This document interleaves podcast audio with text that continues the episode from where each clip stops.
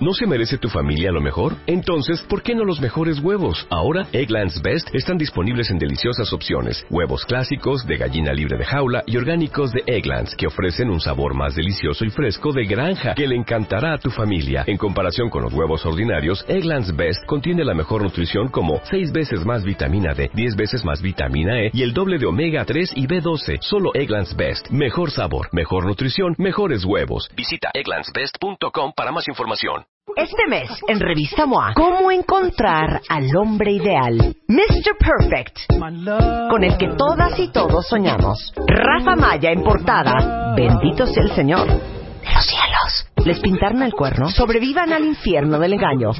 Todo mal. Ya dejen de meterse el pie.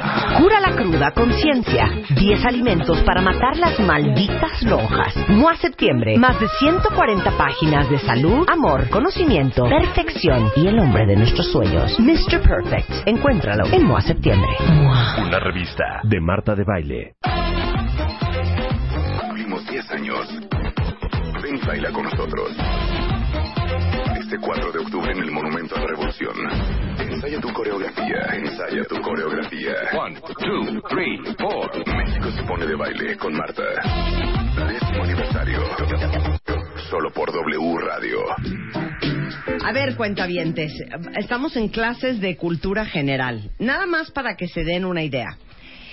Digamos que el salario eh, mínimo en dólares en México está como a 129. Ok. El salario mínimo en Venezuela, razón por la cual está con nosotros hoy Mauricio Mechulam, es de 32 dólares. O sea, eh, hoy en Venezuela se necesitan 8 salarios mínimos para cubrir la canasta básica.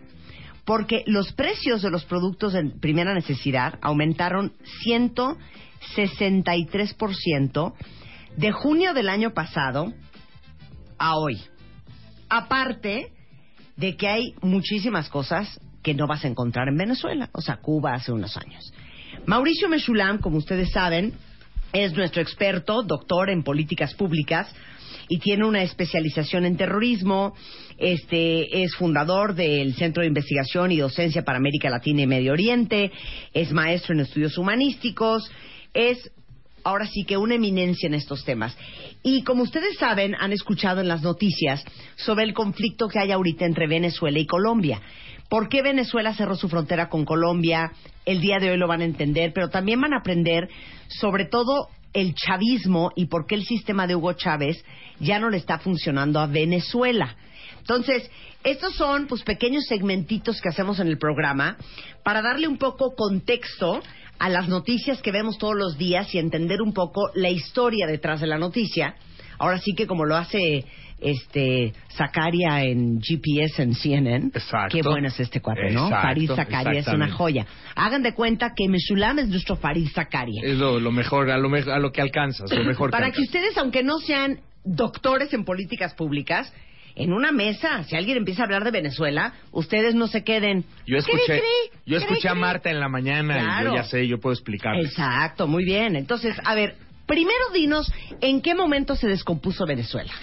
Sí, eh, básicamente podríamos pensar que a partir del 2008-2009 Ujú. Venezuela deja de crecer. Hay que entender que hacia el 2006, quizá en el pico, Venezuela estaba creciendo a tasas del 10%. Para que se entienda, en México yo no sé hace cuántos años no crecemos a esas tasas. Ajá. Era un O sea, crecimiento económico. iba muy bien. Estaba creciendo económicamente, estaba reduciendo la pobreza y, ojo, estaba reduciendo la desigualdad. Entonces todo el mundo hablaba del chavismo como un gran modelo. Y no es casualidad que en 2006 Chávez derrota, pero además lo derrota legítimamente a su opositor en A las Manuel elecciones. Rosales. Exactamente, por 26 puntos. O sea, es 26 puntos Sin de fraude distancia. electoral. Sin fraude. Fue el Instituto Carter para como observador y decretó, no señor, aquí no hay fraude, esto es real. la popularidad de Chávez era enorme porque estaba desviando todos los excesos eh, de ingresos gracias al alto precio del petróleo. Recordemos que Venezuela es un país petrolero y el petróleo estaba muy caro y estaba subiendo y Chávez estaba acumulando una gran cantidad de recursos con eso. Se empiezan a invertir en escuelas, en hospitales, en eh, mejoras a la gente y por supuesto que esto le va a generar una enorme popularidad. Pero espérame un segundo, ¿qué tenía que ver Chávez con el petróleo? Bueno, no, el, Venezuela es ah. un país exportador de petróleo. Sí, sí, Y lo, que, lo que pasa es que la decisión de utilizar esos excesos de petróleo, el, exceso de ganancias por recursos petroleros, hacia el gasto social es una decisión que toma el presidente. A eso me refiero, ¿no? Ok, pero entonces, hasta el 2006, Venezuela es un país en crecimiento. Reducción de pobreza. Reducción de pobreza. Reducción de desigualdad. Con muchísimo petróleo, con un crecimiento del 10%. Venezuela va muy bien. Es correcto. ¿Por qué votan por Chávez? pues votan precisamente porque están contentos, están mejorando su nivel de vida, están viendo que, que, las, las, eh, que el gobierno les está dando respuestas a ellos y por lo tanto es un presidente enormemente popular. Ahora, ¿Qué sucede a partir de que paulatinamente eh, este tipo de políticas empieza a, encontrar obstáculos, el gobierno se empieza a endeudar cada vez más, el precio del petróleo empieza a dejar de tener los niveles que tenía, todo esto empieza a asfixiar el modelo es, un modelo que, que, no permite una viabilidad a futuro. Entonces, poco a poco la economía deja de crecer a tasas del 10%. Después, ya las siguientes elecciones, por ejemplo, ya, eh, ya Venezuela sigue creciendo, pero ya nada más está creciendo al 4,5%. Entonces, Maduro le va a ganar a Capriles, aquí ya el, el, opositor es Capriles, pero ya no le gana por 10%, le gana solamente por un eh, 7, 8% nada más. O sea, ya no le gana por el 26% de distancia. El chavismo empieza a perder paulatinamente popularidad y luego justamente viene la muerte de Chávez. O sea, todo se empieza a combinar. El, toda la capacidad de liderazgo que mostraba Chávez y todo este poder de convocar a la gente en torno a su movimiento, pues se pierde porque Chávez enferma, desaparece de la escena política y se junta con una verdadera crisis económica que no empieza con Maduro, que empieza desde antes, pero que se empieza a profundizar con Maduro. Ahora, para ahí, la gran mayoría de los venezolanos no están contentos cuando entra Chávez al poder. O sea, desde el punto de vista de citando a Lucy Romero, la mirada internacional, afuera se siente que Venezuela se descompuso cuando entra Chávez al poder. Afuera.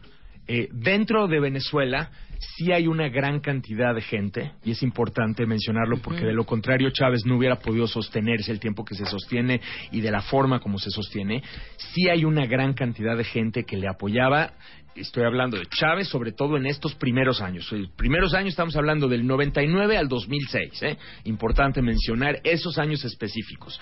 Básicamente, esta popularidad, alta popularidad, lleva a Chávez a tener un respaldo popular que, por supuesto, no es compartido por la oposición y que sí, sin duda, viene acompañado por violaciones, porque aquí está el otro, la otra narrativa, ¿no? Paralela, que es toda la eh, toda la represión que se hace en contra de medios de comunicación y toda eh, todos los obstáculos que se le van poniendo a, los distintos sectores de la sociedad que se oponían al modelo chavista, porque se les empieza a considerar traidores a la patria, traidores, ¿no? Y, se empiezan a cerrar estaciones de radio. Entonces, toda, toda la gente que no estaba de acuerdo, pues obviamente empieza a ver cerrados los canales de participación, ¿no?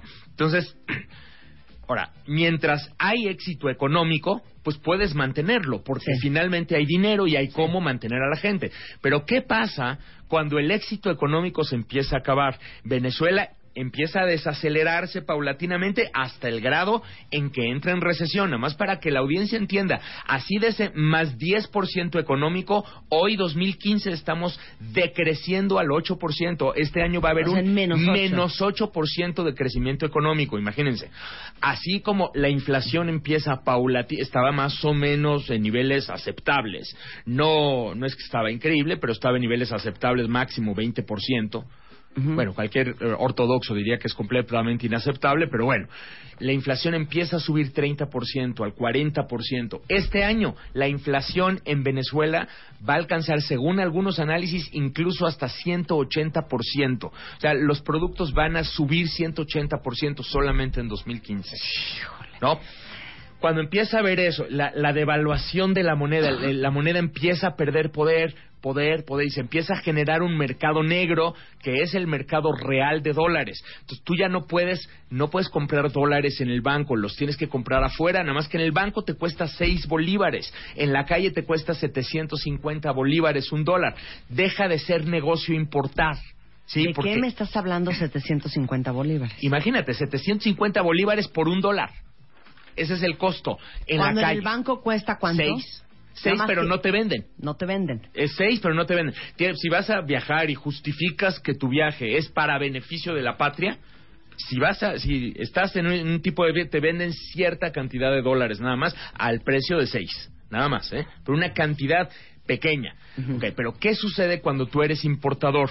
Cuando tú eres importador, termina, te, te termina conviniendo no importar tu producto, porque la inflación es de tal nivel que cuando tú traes el producto para acá, realmente el, el precio de los productos empiezan a subir. Y entonces y Claro. tu deuda es en dólares y el dólar está subiendo marcadamente. Entonces, esto sucede que empiece a generarse escasez y empiezan a faltar los productos. Entonces, no nada más hay inflación, sino que hay una escasez tremenda.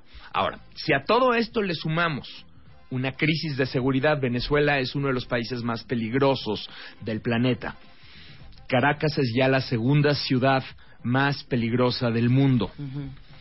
Y a todo eso, súmale pues la crisis política, no hay canales de participación, sales a la calle a manifestarte y vives una represión Sí, claro. brutal. Eh, estábamos hablando ahora fuera del aire de que a Leopoldo López, un opositor, lo condenan ya, le 13 acaban de dar una condena de 13 años de prisión. Claro. Ahora mismo hay 55 procesos judiciales en contra de alcaldes de la oposición o de funcionarios que pertenecen a la oposición, además de que se han cerrado todos los canales de participación a través de medios de comunicación. Los medios de comunicación opositores básicamente no pueden ya hoy en día hablar. Entonces, ahí es donde a la gente pues le estás dejando muy poca oportunidad de participar. Ahora, el 6 de diciembre son las elecciones. Sí. Muchos creen que Maduro, que es el presidente actual, que fue el sucedo- sucesor de Chávez, tiene miedo de perder las elecciones y que por eso cerraron las fronteras.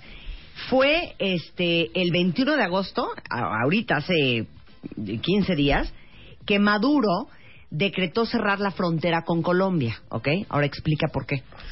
Bueno, ahí el- se hace todo este incidente. Según Maduro, la razón por la que está cerrando las fronteras es porque hay bandas criminales que están disparando en contra de venezolanos o están atacando a ciudadanos venezolanos y que además están metiéndose a traficar con productos ilícitos. No se les olvide que hoy en día pues Venezuela es un caldo de cultivo enorme con estas condiciones que acabo de decir para el crimen organizado. Imagínense cuántos productos no se trafican De Colombia a Venezuela. Imagínate, de Colombia a Venezuela o Aparte de la incluso de otros frontera, que son países. 2.000 kilómetros. Exacto, es una, Es una frontera, frontera amplísima. enorme. Y se cierra la frontera, Maduro decreta la frontera cerrada, pero no nada más, hay que agregar este otro ingrediente. Maduro decreta estado de emergencia en esa parte de la frontera. ¿Qué significa? Que no puedes protestar, no te puedes manifestar sin antes pedir permiso para tus manifestaciones a las autoridades. Y empieza a extender ese estado de emergencia. Los analistas piensan que ese estado de emergencia se va a extender a otras partes porque no sabemos qué va a suceder con las elecciones del 6 de diciembre. En las encuestas, por lo menos en las encuestas confiables, se está calculando que hoy en día Maduro ya solamente obtendría alrededor de 20, 21, 22% de la votación. La oposición podría, si logra unificarse, podría obtener alrededor de 33%. ¿Esto qué significa? Pero vean toda la, la, cómo se conectan los temas. Si son elecciones legislativas ¿eh? para el Congreso, si el chavismo no tiene mayoría, los opositores podrían hacer muchas cosas, como por ejemplo citar a juicio político a varios de los funcionarios, o podrían citar incluso a un referéndum revocatorio del mandato de Maduro. Podría suceder una cosa así. Entonces Maduro obviamente no quiere perder el Congreso. Además hay eh, acusaciones por parte de Estados Unidos. En este momento está investigando a varios funcionarios venezolanos, incluido el líder del Congreso, que es Diosdado Cabello. Está siendo investigado por cargos de narcotráfico. Entonces una oposición mayoritaria en el Congreso podría ceder o presionar al gobierno a ceder ante las presiones estadounidenses. Claro. ¿Me explico? Entonces, es algo que Chávez, eh, perdón, eh, Maduro, no quiere que ocurra. Entonces empieza a decretar estado de emergencia en la, en la frontera con Colombia, está propiciando una crisis con el gobierno de Colombia, intentando desviar la atención y quizás posiblemente justificar la extensión de este estado de emergencia y de esa forma no sabemos, en cierto momento podría declarar la nulidad de las elecciones del 6 de diciembre, argumentando que hay un estado de emergencia nacional. Sí, o sea, que. Linda dice, soy venezolana viviendo en México. Muchas gracias por dar un espacio para que la gente entienda lo que está sucediendo en mi país. Ahora, no, con mucho gusto, mi queridísima Linda. Yo creo que esto es cultura general para todos, ¿eh? Porque esto es algo que está pasando todos los días y muy cerca de nosotros. Ahora, dime una cosa. ¿Los venezolanos pueden entrar y salir de Venezuela como se les ronque la gana? Sí puedes, pero lo que no puedes es comprar dólares para salir. ¿Cómo, vas a viajar? O sea, sí puedes, o sea, sí puedes, ¿eh? No están cerradas las fronteras del país. Ojo, está cerrada la frontera en este momento con Colombia, es así. Pero si tú, eh, si tú quieres irte a Brasil, quieres irte a, a, eh, Panamá, por, barco, etcétera, puedes, por supuesto, hacerlo, pero tendrías que buscar dólares por tu cuenta. Y teóricamente para que te vendan dólares, tendrías que justificar que tu viaje es en beneficio de la patria. Quizá algún viaje para un congreso, o quizá algún viaje académico, alguna cosa así. De lo contrario, tienes que comprar dólares afuera y los dólares te están costando 750 bolívares. Para que se entienda, nada más para que se entienda el, la, paridad. la paridad. Hace un año el dólar en el mercado negro estaba costando alrededor de 80 bolívares. O sea, se trae una, una, una, devaluación del dólar desde 80 hasta 750 el dólar real. O sea, es como si hoy que nosotros nos cuesta más o menos 17 pesos el dólar, mañana costará 140 pesos. Imagínense, así, imagínate. ¿Cómo estaríamos? Imagínense, exactamente. ¿No? Entonces, entonces, obviamente, los viajes de venezolanos pues, que no tienen acceso a recursos están enormemente restringidos. La gente de Venezuela no está teniendo capacidad de viajar. Está muy complicado conseguir los medios para poder Mira, viajar. Bella, Tronic dice aquí que tiene eh, varias amigas en Venezuela que salen a la calle con gorras o sombreros porque las secuestran para vender el pelo.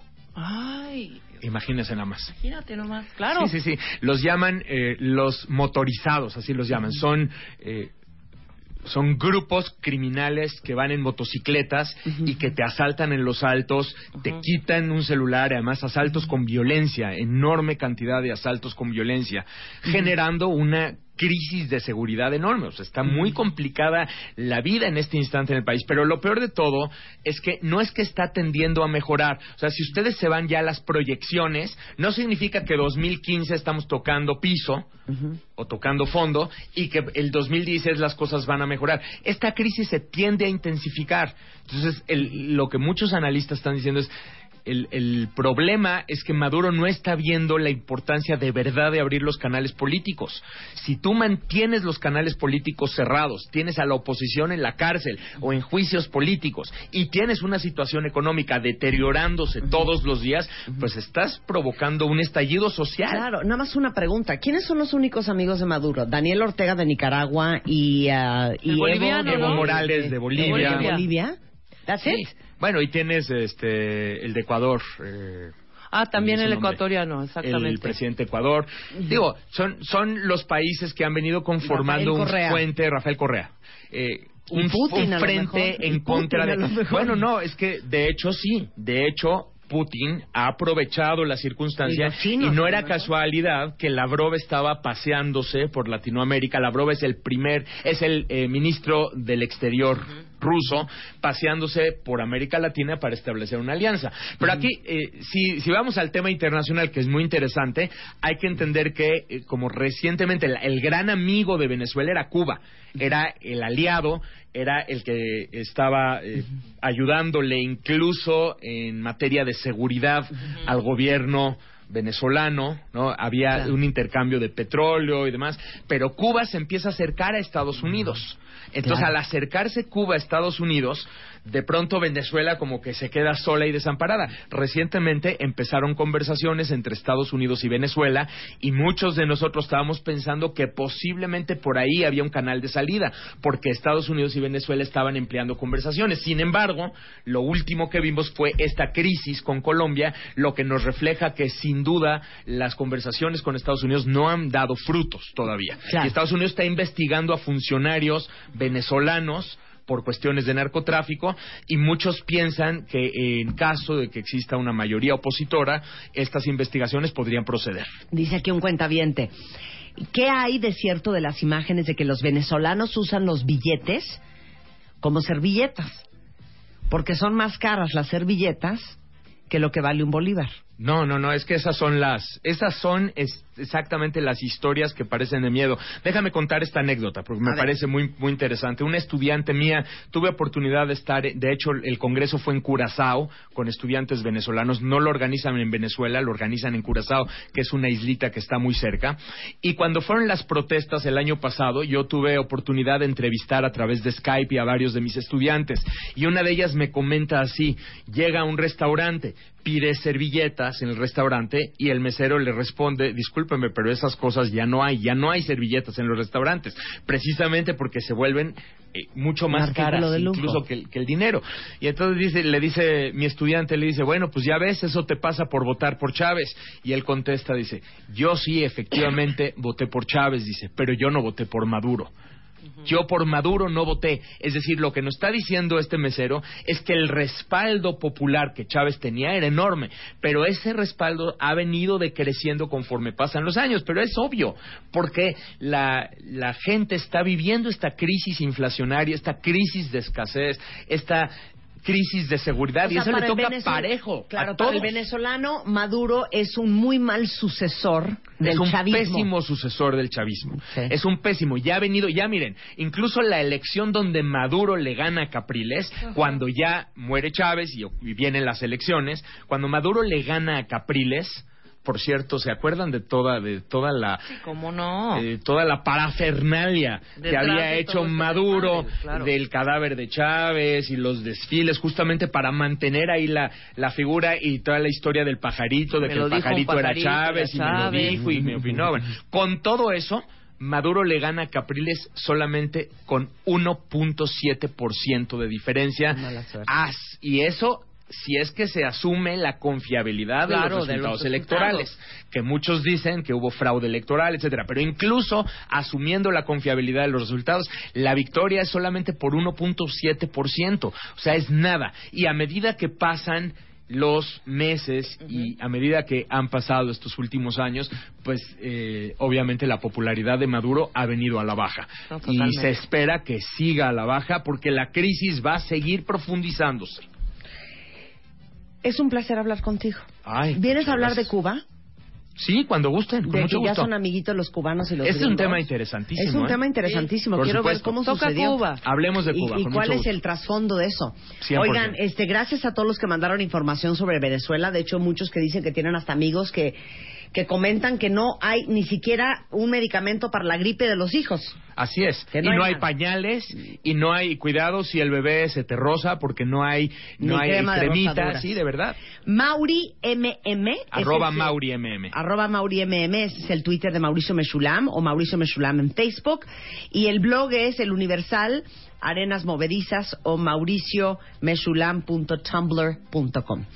Muchísimas Regresas a gracias. Cuba, ¿no? Hablemos de Cuba, Hablemos con mucho de gusto. Cuba y la relación nueva con los Estados Unidos, este nuevo noviazgo que se traen. Hacemos una pausa y regresamos, no se vayan. ¿Te gusta bailar? Cumplimos 10 años y tenemos una misión para ti. Ganas de bailar, aunque tengas dos pies izquierdos. Entra a martadebaile.com o wradio.com.mx y regístrate. Podrás hacerlo usando tu ID de cuenta o tus cuentas de Facebook o Twitter. Memoriza tu grupo y tu color. Apréndete la coreografía. Ensaya tú solito o con tus cuates. Nos vemos el domingo 4 de octubre a las 9 de la mañana en el Monumento a la Revolución. Ponte una playera con el color de tu grupo. Ponte bloqueador, tenis y ropa cómoda. Hay un... Para el que mejor baile. Ven y baila con nosotros. Décimo aniversario, solo por W Radio, con el apoyo del gobierno de la Ciudad de México. Este mes, en Revista MOA, ¿cómo encontrar al hombre ideal? Mr. Perfect, con el que todas y todos soñamos. Rafa Maya en portada. Bendito sea el Señor. De los cielos. ¿Les pintaron el cuerno? Sobrevivan al infierno del engaño. ¿Todo mal? Ya dejen de meterse el pie. Cura la cruda conciencia. 10 alimentos para matar las malditas lonjas. MOA Septiembre. Más de 140 páginas de salud, amor, conocimiento, perfección y el hombre de nuestros sueños. Mr. Perfect. Encuéntralo en MOA Septiembre. Una revista de Marta de Baile.